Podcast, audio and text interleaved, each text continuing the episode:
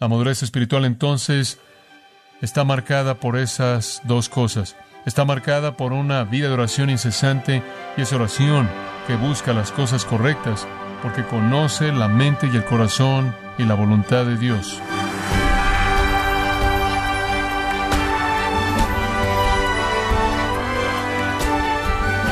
Le saluda su anfitrión Miguel Contreras, dándole la bienvenida a Gracia a vosotros con el pastor John MacArthur.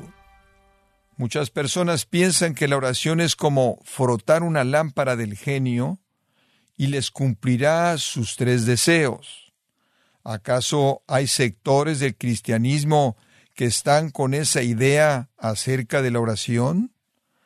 O John MacArthur nos muestra cuáles son las cosas por las que los cristianos deben orar y cómo Dios les enseña en la Biblia a hacerlo. No se pierda esta serie Orando por las cosas correctas, aquí en gracia a vosotros. Segunda de Tesalonicenses capítulo 1 versículos 11 y 12 nos lleva a la vida de oración de Pablo.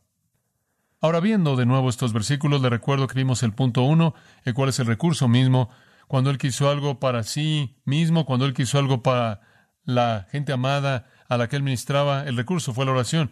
Entonces el versículo 11, por lo cual asimismo oramos siempre por vosotros. Vayamos a las peticiones, ese es el punto 2 en este texto. ¿Qué es lo que él pide? Alinearse con Dios, conocer la mente y el corazón de Dios. ¿Por qué ora Pablo? En primer lugar, dignidad, dignidad, para que nuestro Dios os tenga por dignos de su llamamiento. Ora porque Dios los haga dignos. Los cristianos son hechos dignos así como son hechos justos, pero necesitan volverse más justos, necesitan volverse más dignos. La cuestión de vivir a nivel de esa dignidad divina interna es estimulada por la mano de Dios que juzga y es estimulada por el Espíritu de Dios conforme Él se mueve nuestras vidas mediante la palabra y su aplicación. Entonces Él dice, quiero que sean más dignos.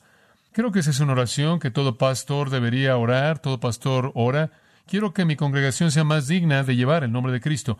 No quiero que mi congregación traiga menosprecio a Cristo. No quiero que mi congregación traiga deshonra a su nombre. No quiero que sean la causa como los judíos fueron de que Dios sea menospreciado. Recuerde usted que él dijo el nombre de Dios era calumniado debido a su conducta en Romanos 2. Y habían algunas personas en la iglesia tesalonicense que no estaban actuando de una manera muy digna. Realmente no eran dignos de llevar el nombre. Ve el capítulo 3, versículo 6. Os mandamos, hermanos, en el nombre de nuestro Señor Jesucristo, que se alejen de todo hermano, que lleva una vida desordenada y no según la tradición que recibisteis de nosotros. Hay algunos hermanos allá afuera que están en una situación desordenada, que no están siguiendo la tradición, esto es la escritura, la palabra, la enseñanza que recibieron de nosotros, versículo 11, están llevando una vida indisciplinada, no están trabajando y están actuando de manera entrometida, manténganse alejados de esas personas. Habían algunas personas indignas, dignas y posicionalmente cubiertas con la justicia de Cristo, pero en su vida práctica no eran dignos de ser llamados cristianos.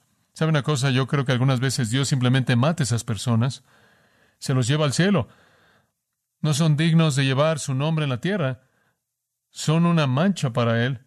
Entonces Él está orando que estas personas caminen de una manera digna del nombre que llevan. Usted tiene una responsabilidad tremenda. Usted tiene un privilegio tremendo. Yo también.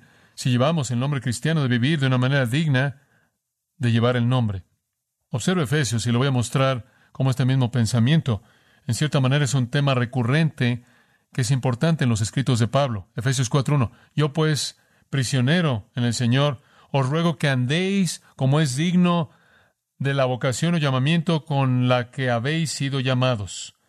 Debe andar de una manera digna, y él lo define, con toda humildad, mansedumbre, paciencia, soportándose unos a otros en amor, siendo diligentes en preservar la unidad del Espíritu en el vínculo de la paz. Así es como usted debe caminar. Eso es lo que un cristiano digno hace. Un cristiano digno es humilde, gentil y paciente y soporta y ama y busca la unidad. Observe Filipenses capítulo 1. Filipenses capítulo 1, versículo 27.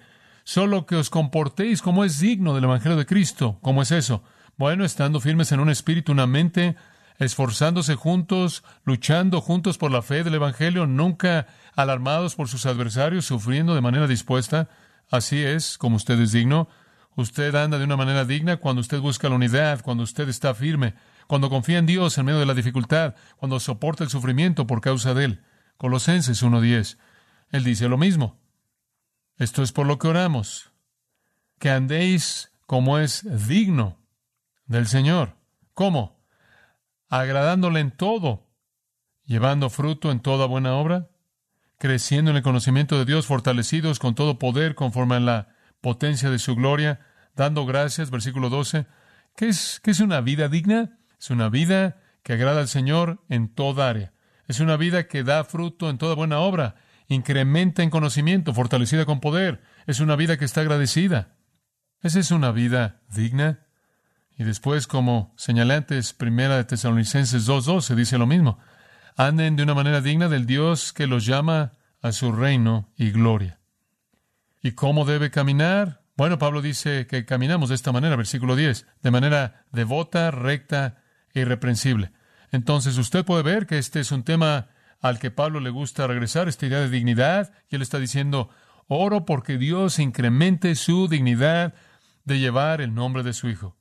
Si usted ve el Nuevo Testamento y lo resume, sería algo así, un andar digno, y le voy a dar una lista, no lo escriba, simplemente escuche. De las escrituras que leí, varias más, es así.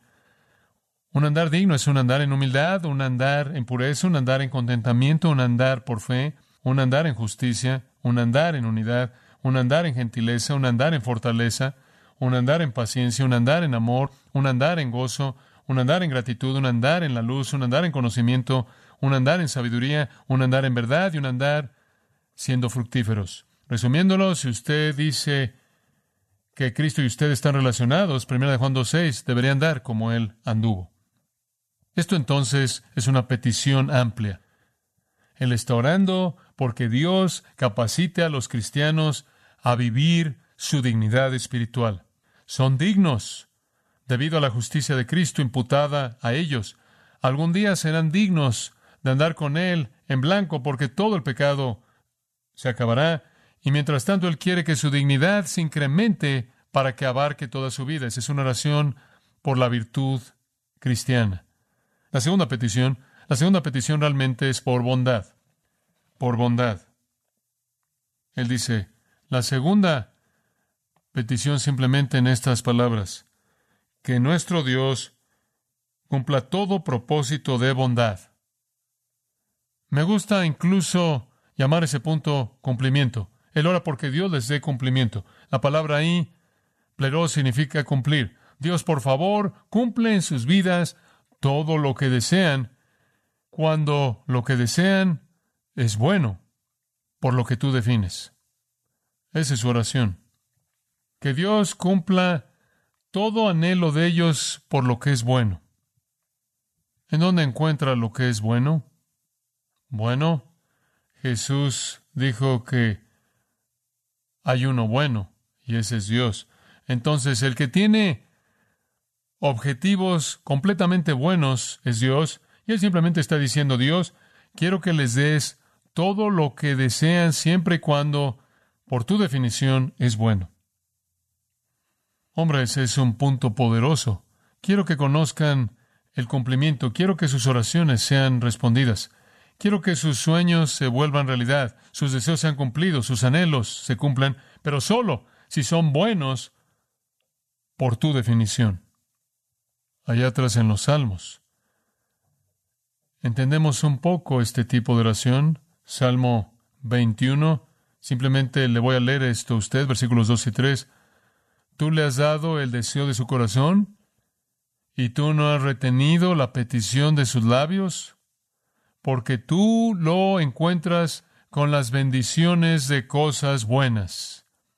Esa es la clave. Le diste lo que quiso, le diste lo que pidió, porque era bueno, porque tú viste que era bueno.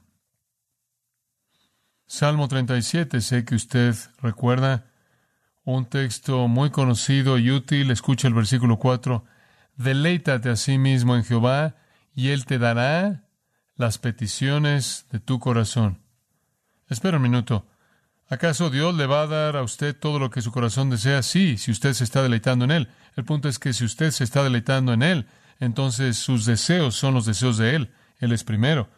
Y entonces cuando usted ora, Él le va a dar a usted aquello por lo que usted oró, porque será coherente con su deseo.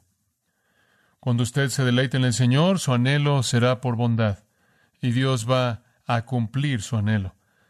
Una nota más en los Salmos está en el Salmo 138, versículo 8.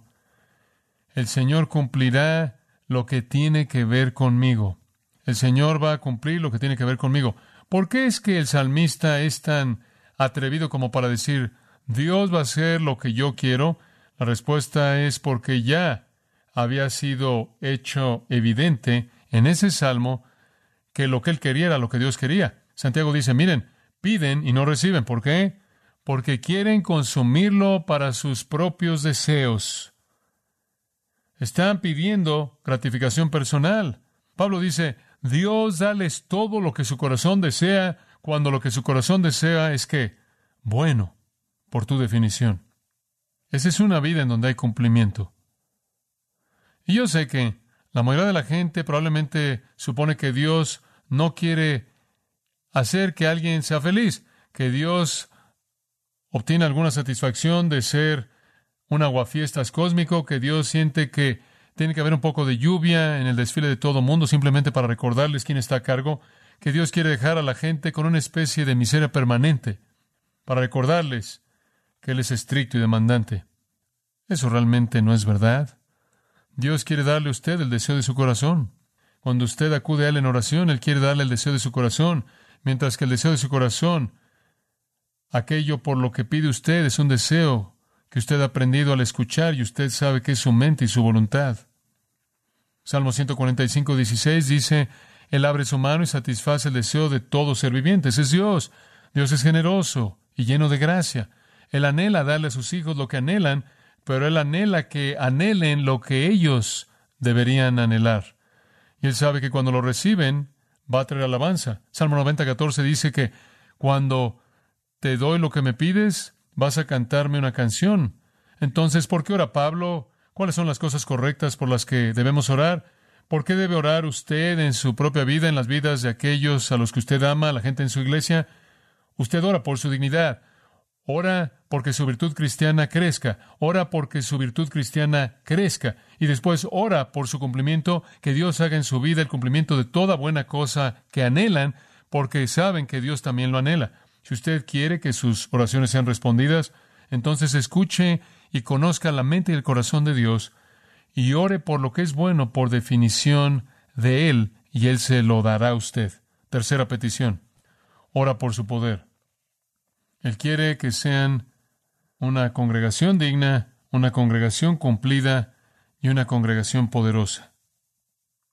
Oro porque nuestro Dios cumpla Vamos a tomar el verbo ahí porque creo que tiene la intención de ser así, para que nuestro Dios cumpla toda obra de fe con su poder. Porque nuestro Dios cumpla los esfuerzos de ustedes de manera poderosa. Ellos ya estaban involucrados en la obra de fe de regreso en 1 Tesalonicenses 1.3. Él dijo, ya agradecí a Dios por su obra de fe. Escuche, no existe algo así como una fe que no funciona, ¿verdad? La fe sin obras está ¿qué? Muerta. Santiago 2, 17 al 26, es explícito en decir eso. Así también la fe, si no tiene obras, está muerta, estando por sí sola. Pero alguien podrá decir, tú tienes fe, yo tengo obras, muéstrame tu fe sin las obras y yo te mostraré mi fe por mis obras. En otras palabras, ¿cómo me vas a mostrar tu fe? No la puedo ver. La única manera en la que usted puede mostrarla es en sus obras. Y él procede a describir eso. La fe obra. Él dice, así como el cuerpo sin el espíritu está muerto, así también la fe sin obras está muerta. Entonces, ellos tenían una verdadera fe salvadora y se manifestaba, funcionaba, operaba, producía fruto. Él dice, agradezco a Dios por la obra de su fe. Pero ahora por lo que está orando es, le estoy pidiendo a Dios que haga que esa obra de fe sea poderosa, no solo mínimo, sino máximo. Él entendió la salvación por la gracia mediante la fe únicamente, pero él también entendió que una salvación por gracia mediante la fe únicamente producía obras. Porque somos hechura suya, creados en Cristo Jesús para buenas obras. Efesios 2.10. las cuales Dios preparó de antemano para que anduviésemos en ella. Él entendió eso, la fe salvadora verdadera va a producir obras, pero él dijo, quiero que esas obras sean poderosas. Estas son las cosas correctas. Esto realmente son las cosas correctas. Dice usted, por cierto, ¿cómo puede eso suceder? ¿Cómo sucede eso? Ese tipo de situación poderosa. Bueno, usted puede regresar a Efesios 3 y usted tiene una pista. 3.15, Pablo está orando y él identifica a Dios en los versículos 14 y 15 y después en el 16, aquí está su petición, que Él los dé conforme a las riquezas de su gloria, el ser fortalecidos con poder mediante su espíritu en el hombre interior. Esa es la clave. El poder de Dios es liberado según lo que acabo de leerle mediante el espíritu de Dios en el hombre interior. Dice usted cómo sucede eso, al dejar que la palabra de Cristo mora en abundancia en usted hasta que la palabra de Dios domine su corazón. Él dice, quiero que su obra de fe sea poderosa y quiero que sus anhelos por bondad sean cumplidos y quiero que su vida sea digna de llevar el nombre de Cristo. Esas son las cosas correctas por qué orar.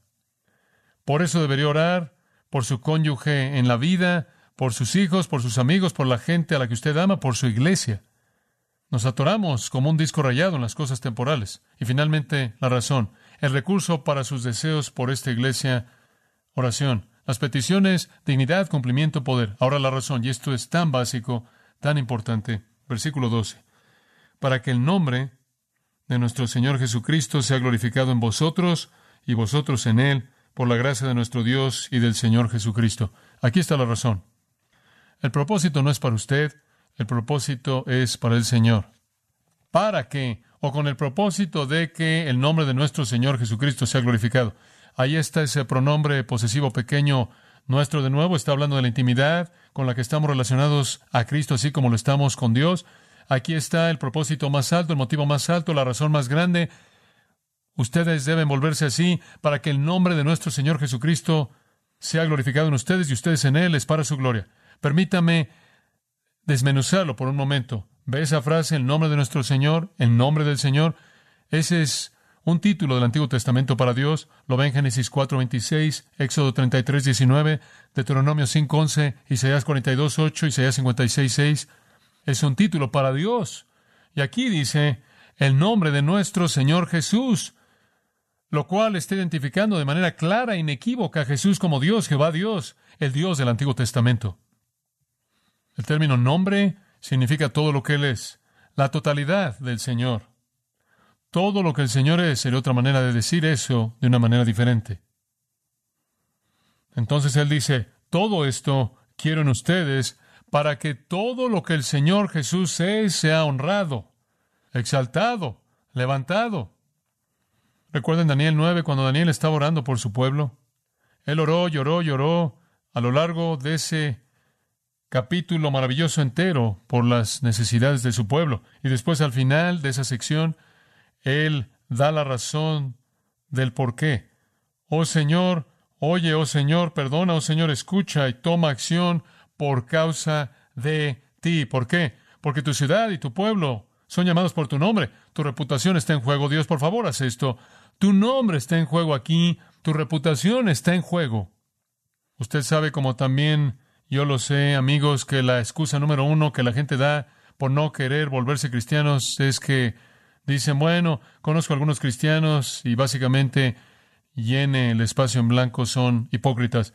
Esa siempre es una excusa que la gente usa.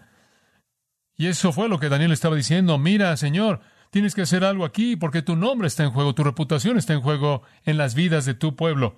Llevan tu nombre. Eso es lo que Pablo está diciendo. Dios, te estoy pidiendo que hagas esto y tu nombre está en juego y la gloria de tu nombre está en juego.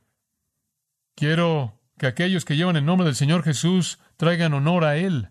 Esto es algo maravilloso que Él dice, para que el nombre de nuestro Señor Jesús sea glorificado en ustedes. ¡Wow! ¡Qué pensamiento! Que Dios, el Señor Jesucristo, puede ser glorificado en mí. Este vaso de tierra esta arcilla humilde, esta carne pecaminosa. Pero ahí está. Así como su gloria podía brillar en el rostro de Moisés, puede brillar a través de mí. Esa es la razón por la que Jesús dijo, así brille vuestra luz delante de los hombres para que vean vuestras buenas obras y glorifiquen a vuestro Padre que está en los cielos. Como puede ver, debemos vivir para que Dios sea glorificado. Él quiere ser glorificado en usted, dice Pablo. Oh Dios, haz esto, para que el Señor Jesús sea glorificado en estas personas y estas personas en Él. ¿Qué significa eso? Es recíproco. Si Él es glorificado a través de usted, en otras palabras, si Él es honrado a través de usted, entonces Él lo va a honrar a usted. Él lo va a exaltar a usted, Él lo va a levantar a usted. Usted está diciendo, ¿está hablando eso de gloria eterna? Seguro. ¿Está también hablando quizás en esta vida? Quizás. Dios está tan lleno de gracias que Él nos dé el privilegio de glorificar a Cristo en nosotros.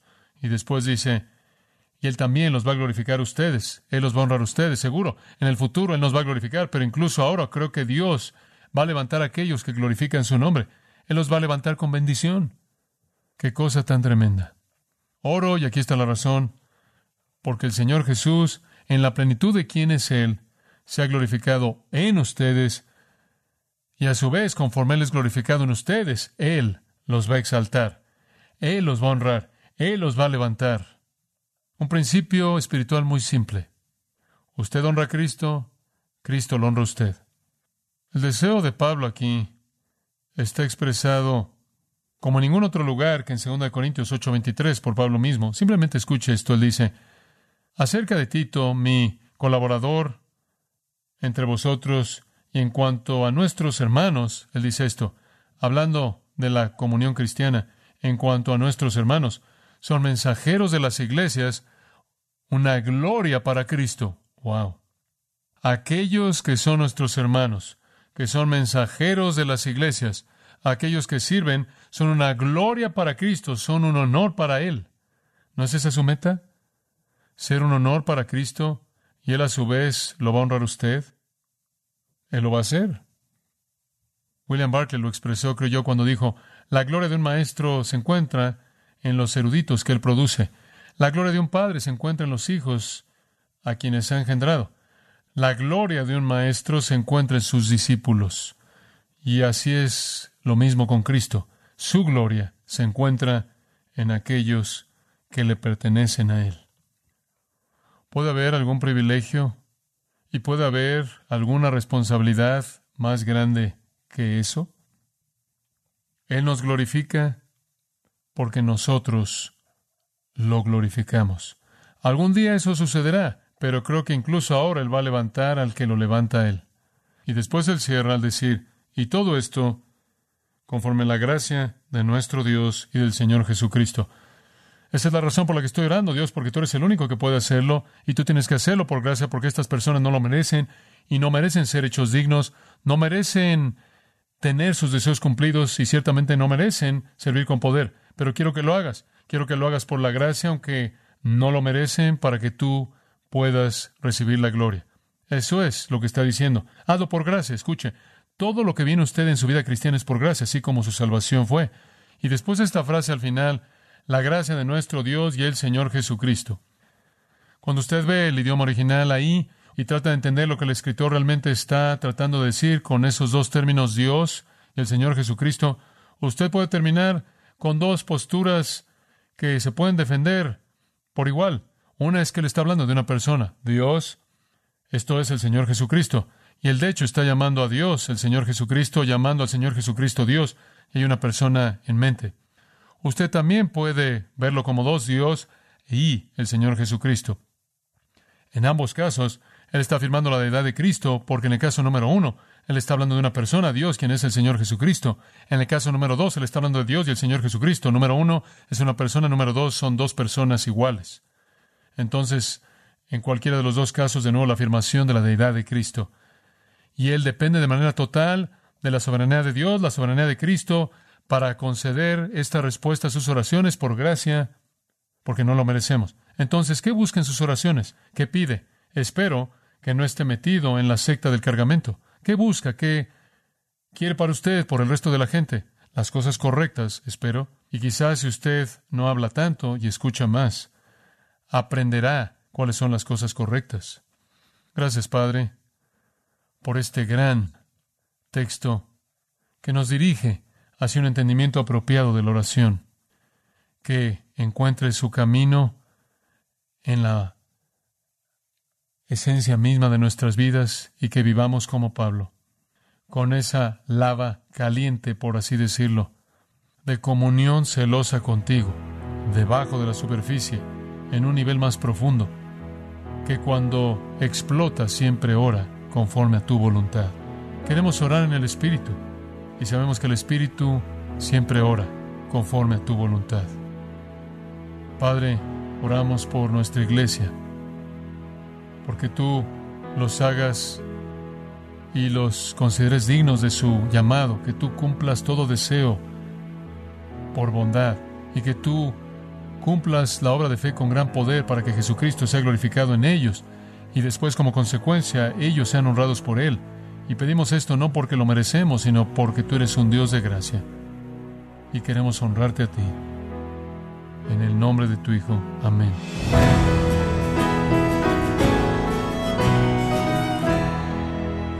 MacArthur nos ha enseñado que aprender a orar de acuerdo a la voluntad de Dios cambia nuestra vida de oración y además nos alienta a orar en toda circunstancia. Así concluimos la serie Orando por las cosas correctas, aquí en gracia a vosotros. Y quiero recordarle, estimado oyente, que tenemos a su disposición el libro La verdad sobre el perdón, en donde John MacArthur inspira a los lectores a desarrollar un espíritu compasivo y les advierte sobre las consecuencias de no perdonar a los demás. Este práctico libro puede adquirirlo en la página gracia.org o en su librería cristiana más cercana. Y le recuerdo, estimado oyente, que puede descargar todos los sermones de esta serie orando por las cosas correctas, así como todos aquellos que he escuchado en días, semanas y meses anteriores, animándole a leer artículos relevantes en nuestro blog, ambos. El blog y los sermones puede acceder en gracia.org. Si tiene alguna pregunta o desea conocer más de nuestro ministerio, como son todos los libros del pastor John MacArthur en español o los sermones en CD que también usted puede adquirir, Escríbanos y por favor mencione la estación de radio por medio de la cual usted nos escucha en gracia a vosotros. Es importante conocer no solo el país y ciudad de donde usted nos escucha, sino también la radio.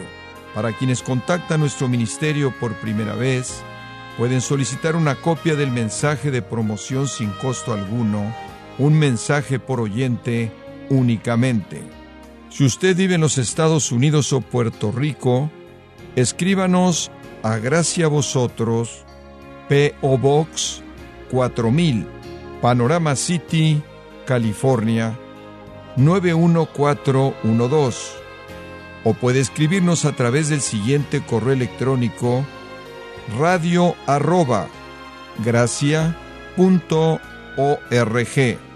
En nombre del pastor John MacArthur, de nuestra asistente administrativa Jessica Fonseca y del personal, le damos las gracias invitándole para que nos acompañe en la próxima edición y juntos continuar desatando la verdad de Dios un versículo a la vez en gracia a vosotros.